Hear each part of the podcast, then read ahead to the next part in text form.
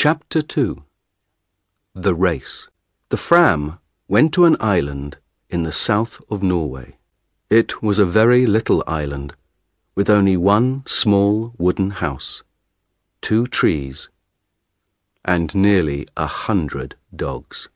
Look at that, Bjaaland said. It's an island of dogs.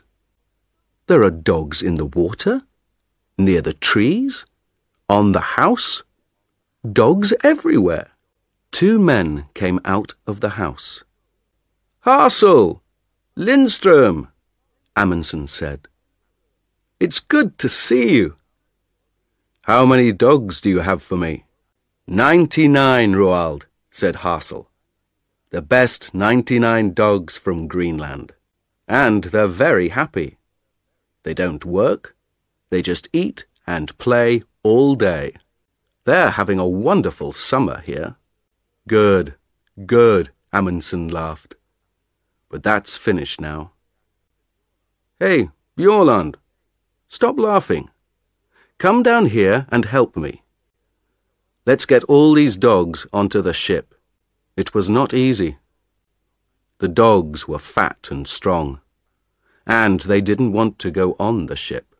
But at last, after three hours' hard work, all ninety-nine were on the ship, and the Fram went out to sea again. The men were not happy. The weather was bad, the dogs were dirty, and some of the men were ill. They began to ask questions. Why are we bringing dogs with us? asked one man, Johansen. We're going thousands of kilometers south, past Cape Horn, and then north to Alaska. Why not wait and get dogs in Alaska? Don't ask me, said his friend Helmer Hanssen. I don't understand it. The men talked for a long time. Then, on September 9th, Amundsen called everyone to the back of the ship. He stood quietly and looked at them. Behind him was a big map. It was not a map of the Arctic. It was a map of Antarctica. Bjaaland looked at Helmer Hanssen and laughed. Then Amundsen began to speak. Boys, he said. I know you are unhappy. You often ask me difficult questions, and I don't answer. Well, I'm going to answer all those questions now, today. We began to work for this journey two years ago. Then, we wanted to be the first men at the North Pole. But last year, Peary, an American, found the North Pole.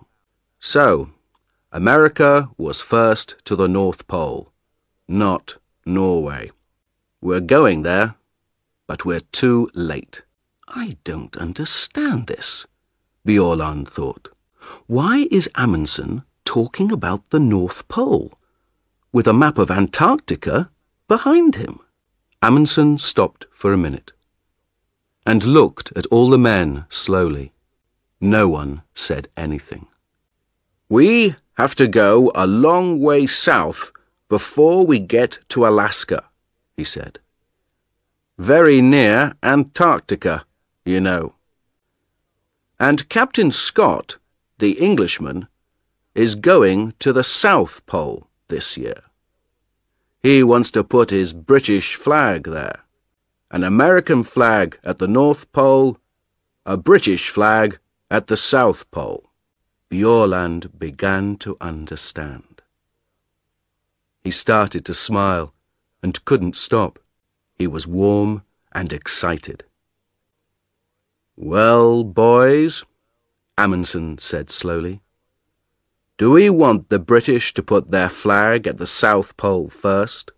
How fast can we travel? We have a lot of dogs and some of the most wonderful skiers on earth. Bjaaland here is the best in Norway. So, I have an idea, boys.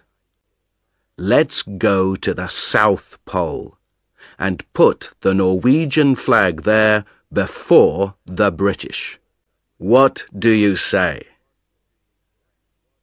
For a minute or two, it was very quiet.